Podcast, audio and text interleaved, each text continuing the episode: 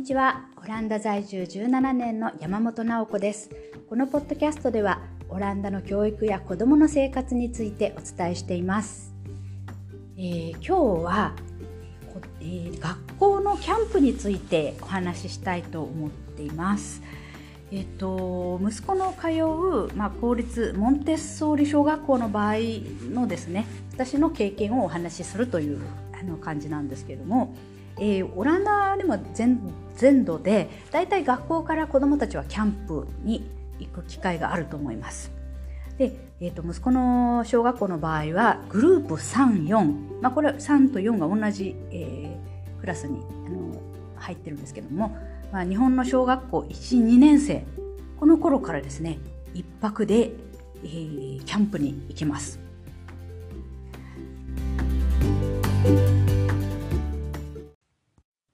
すごいですよね。小学校1、2年の子供たち、まあ、6歳とかですよね。からもう一泊でキャンプっていうことで、まあね、この時は結構なんかあの、ちょっと夜泣いちゃったりして、親が迎えに行かなくちゃいけないみたいなこともあるんですけど、まあ大体はあのみんなこの頃から大丈夫なんですね。それからグループ、えー、5、6、え、これも、えーまあ、小学校3、4年も1泊でキャンプ行きます。それで、えっ、と、グループ7、8、5、6年生になると2泊行くんですね。で、うちの学校の場合、えー、その7、8の子供たちっていうのは、えっ、ー、と、今の時期、だいたい秋口ですね、学校が始まって、まあ、ちょっと経った10月ぐらいの時に行きます。そこで、まあ、ケニスマー君って言って、まあ、お友達を作ろうみたいな感じのキャンプがあるんですね。それで、えっ、ー、と、グループ8、この最終学年がですね、もう一回、えー、キャンプに行きます。それは、えー、グループ8だけで卒業前、小学校卒業前、えー、直前の、まあ、5月とか6月に、えー、行くんですね。で、場所がですね、えっ、ー、と、グループ3からですね、グループ6の間までは、まあ、うちの学校の場合、車で30分ぐらいのところにある郊外のキャンプ施設に行きます。で、そこには、あの、広大な緑の敷地があって、周りは森が広がっているようなところで、で、まあ、キャンプファイヤーができる場所があったり、芝生の広場があって、そこで子供たちがサッカーとかですね、いろんなゲームをしたりできます。できるようになってます。それから、えっ、ー、と、なんか小屋があって、そこで子供たちが寝泊まりするんですけれども、えっ、ー、と、子供たちがまあ16人ぐらい寝られる部屋が4つぐらいあるのかな？で、二段ベッドがこうずらーっと並んでいるんですけども、だからうちの息子のクラス、学校のクラスは大体、えっと、30人とか25人ぐらいなので、まあ、そういった部屋を2つぐらい使うような感じで、男の子の部屋と女の子の部屋っていうふうに、えっと、分けるんだったかな？あ、違うんだ。えっと、男の子と女の子一緒になってるんだけども、えっと、グループえっと、5とグループ6に分かれて部屋に、2つの部屋に分かれてましたね。で、どのベッド、2段ベッドになってて、あの、わーってみんな、あの、早い者勝ちで取っちゃうんですけどね。で、それから子供たちが寝られる部屋以外には、まあ、あの、キッチン、大きなキッチンが一つありますね。それから室内リクリエーションができるような大きな部屋があります。それからシャワーが何台かあるようなシャワー室がある。それからトイレもいくつか入ってる、まあ、大きめのトイレがあります。で、まあ、子供たちはあの、ベッドのマットレスにつけるカバーですね。まあ、シーツなんですけども、そのシーツとか枕とかお布団とかですね、えぬいぐるみなんかは一式持っていかなくちゃいけないんですね。もう、すごい荷物になってます。みんな本当にいつも使ってる、あの、枕とか持ってきちゃうんで。でも、こうぬいぐるみもすごいみんな持ってきて、もう中にはもう自分より大きななんかパンダのぬいぐるみとか持ってきてる子もいましたね。もう本当、あの、ものすごい大きなカバンをいくつも持ってきたりですね。あとスーツケースで来る子もいるし、もう本当すごい荷物です。で、えー、グループ7、8、高学年の子供たちになりますと、あの、今度はですね、車で行くんじゃなくって、えー、自転車で、えー、まあ普通にストレートに行くと45分ぐらいのところなんですね。だいたい 12km ぐらい離れた村にみんなで自転車に乗っていきます。で、しかもその結構安全で、こう景色のいいような森の中の道を通っていくので、えー、休憩も入れてですね、だいたい1時間45分ぐらい自転車で行くんですね。で、えー、そのキャンプ場はやっぱりあの同じような緑の敷地のあるところで、まあ、寝泊まりのできる部屋があるんですけれども、まあ、えー、低学年の頃みたいに二段ベッドとかないんですね。だだっ広い部屋があの男の子用と女の子用ってなんか二つあるだけで、えー、ガランとしたあ部屋があるんで、そこを、そこにですね、あの、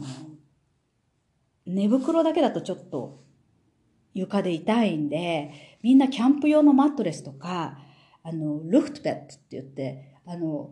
空気を入れて膨らませるタイプのですね、あのベッドを持ってきて、あの、そこに自分でベッドを設置するっていう。でそれも結構、あの、ベッドもね、折りたたんでもまあ結構かさばるんで、それにさらにこう空気を入れるためのポンプとかも持ってくるんで、これもまたすごい荷物になってますね。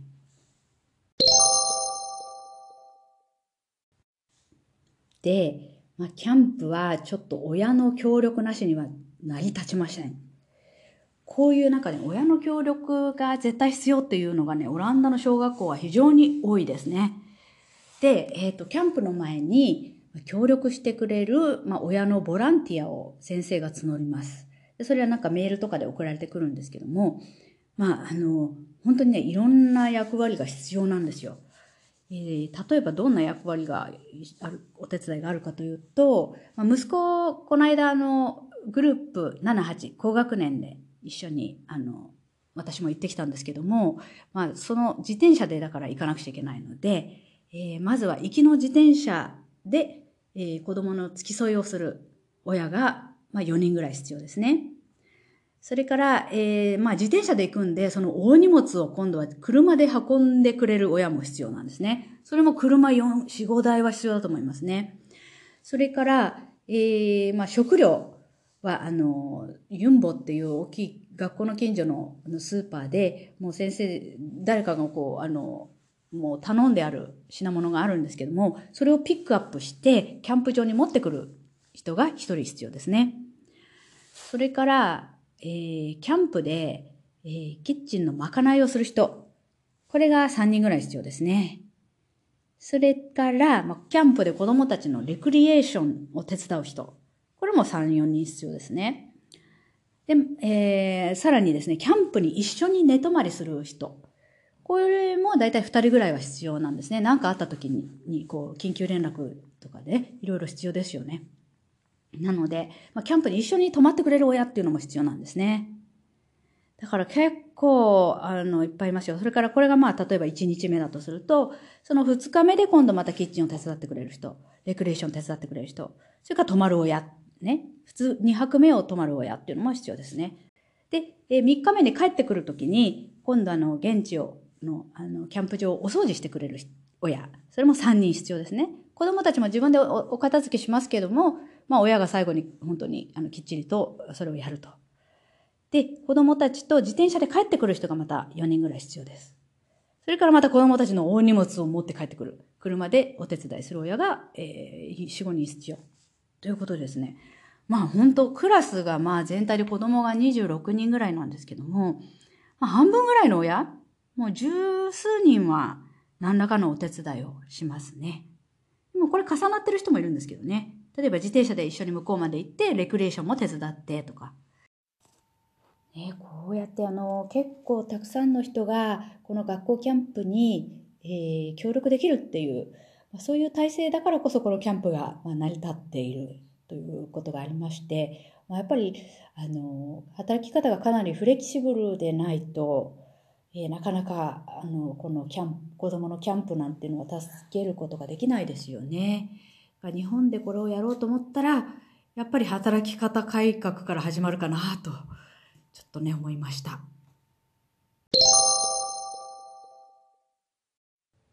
えっ、ー、と、一つですね、あの、このキャンプで前提となっているところをちょっとお話しするの忘れちゃったんですけど、えっ、と、それは、あの、クラス単位で行くということです。で、私た私たちが小学校、中学校の修学旅行なんていうのは全学年で行きましたけれども、えー、そうじゃなくて、えー、これはクラス単位で行くので、まあ、あの、コンパクトに、あの、両親、親とか先生を含めて30人ぐらいになるみたいな感じです。で、えっと、うちの次男のキャンプが、あの、えー、10月の半ばぐらいにあったので、えっと、私は自転車で子供たちに付き添ってキャンプまで、えー、2時間ぐらい、あの、1時間半ぐらいだったかな。えー、自転車で一緒に行くっていうのと、まあ、そこで1日、えー、まあ、昼昼食と、えっと、夕食の2つの、えっと、ご飯を作るっていうあのキッチンを手伝いました。でそれもあのメニューは決まっていて、まあえっと、お昼はソーセージのパン。丸いあのふわっとしたパンに缶詰のソーセージを温めて挟むだけ、まあ、それで自分たちでケチャップとかかけて食べてもらうっていうあのとっても楽ちんなあのメニューですけども、あの中にはですね、ベジタリアンの子供があのいたりするんですね。オランダって結構普通にあのクラスに2、3人はベジタリアンがいたりするんで、えっ、ー、と、息子のクラスも3人ベジタリアンの子がいました。えー、このね、ベジタリ、子供のベジタリアンについてのエピソードはまたいくつか前にしてありますので、そちらをぜひあの聞いてみてください。で、あの、ベジタリアンの子には、まあ、ソーセージパンダメなんで、まあ、ピーナッツバターとかジャムとか別のものをあの挟んだサンドイッチをあげます。それからですね、えー、イスラム系の子で、まあ、結構あのちゃんとイスラムの戒律を守ってて、ハラルの肉しか食べない子。そのイスラム教の決まりに従って作られた肉があるんですけども、まあ、そういうあの肉で作ったものしか食べちゃダメっていうのがあるんで、まあ、それはちゃんとですね、あの、ハラル用の缶詰をその子が持参する、持参してくるんで、その子用にはその、えー、ソーセージを温めると。だからまあ、あの、中にはグルテンフリーでない子が、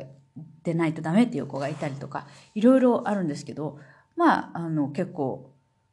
柔軟に対応してますね。もう食一つとってもかなり、あの、多様性が見られます。えっ、ー、と、それで夕食は、えー、その日はですね、ペンネパスタですね、に、えっと、2種類のソースを作作りました。で、1種類、そのうちの1つが、えー、ボロネーゼですね、トマトソースで作る。で、こちらの方は、あの、大豆ベースのですね、ミミンチ肉ですか、まあ、肉じゃないんですけども、まあ、肉に似せた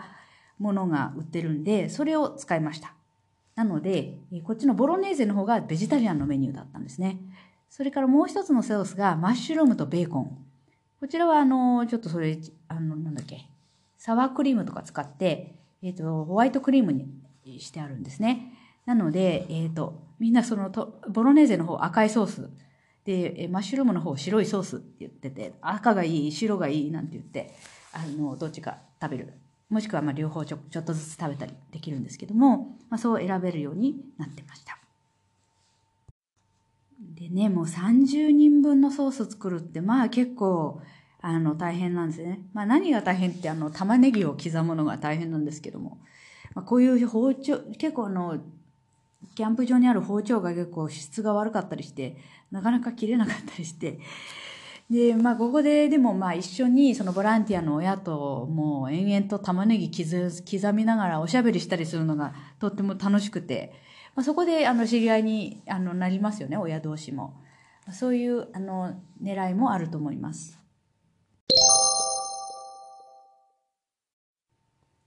子どもたちは、えー、お昼からですねいろんなレクリエーションをあのしますで、え、ー、と、まあ、雨が降った場合は室内でもいろいろなゲームとかレクリエーションができるようにはなっていますね。でも大体外であの遊んでます。あの、お天気が良ければですね。で、えっ、ー、と、まあ、夕方ぐらいになってくると、キャンプファイヤーを焚いてですね、そこであのみんな自分でなんかこう、ナイフで削ったあの枝にマシュマロを刺して、それをまあちょっとローストして食べるっていうね、それがまた楽しいんですね。マシュマロも美味しいんですよね、そこで食べるとね。で、あの夜はですね、暗い森の中で、グループ作って、なんかグループごとに懐中電灯は2つしかダメみたいな決まりを作ってなんか暗い中でなんか探したりするゲームをやるそうですそれからあの夜にですね宴会があるんですね、えー、みんなであのジュースとチップスを食べながらなんか出し物をあの楽しむらしいです。でこの日のためにですね、仲のいい友達2、3人でグループを作って、まあ、例えばダンスだとか、手品とか、そういうあの出し物を用意するんですね。うちの子はなんか友達と、あのなんかモップン？なんかこうジョークのなんか小話みたいな、そういうのをあのや披露したそうです。で、まあ、夜も更けるとですね、今度はみんなパジャマになってディスコピアーマンってパジャマディスコですねをやるんですね。みんなパジャマになってピラミラーボールつけてガンガン音楽鳴らして踊るんだそうです。私これ見たことないんですけど。うんで面白いのがですねうちの息子の担任の先生あの29歳の女性でものすごいなんか背が高くてスラーっとしてるんですね。もう足も長いんですね。その先生、あの、もう本当私隣に並ぶと、もうなんか人種の違いを超えてもうスターウォーズみたいななんかそういうイメージなんですけど、まあ、その先生がですね、あの、同じ学校に勤めている、あの、体育の先生と付き合ってるんですね。それガールフレンドもボーイフレンドってことでも、子供たちにも、周りの先生にも公認なんですけども、まあ、こっちはあのガールフレンドとボーイフレンドでももうなんか一緒に住んでたりするともう結婚と同じようなステータスですのででもまあ一緒に住んでるのかどうかわかんないんだけれどもまあとにかく付き合っててそのあの夜の宴会の時にその体育の先生も一緒に飛び入りで参加してくれたらしいんですね。これはなんかもう子供たちその体育の先生若い男の先生で大人気なのでやっぱりもう、その成績来てくれると余計に盛り上がりますよね。夜の宴会。日本だったらなんかこれ、ね、自分の付き合ってる体育の先生が来るなんて、ちょっと講師混同してるとか、あるいはなんか他のクラスに不公平じゃないかとか言って怒られそうですけれども、ね、こういうの OK なんですね。で、さすがにまあ先生泊まりはしなかったみたいですけども、まあ本当すごく子供たちあの、体育の先生来たっつって喜んでました。で、まあ、夜は一応ですね、夜11時ぐらいにはもうベッドに入りましょうっていう感じで、まあ、11時が消灯時間らしいんですね。でも結構遅いですよね。なんかディスコとかやって、まあ散々もう昼も遊んでるので、まあすぐ寝ちゃう子供が多いみたいですけれども。はい。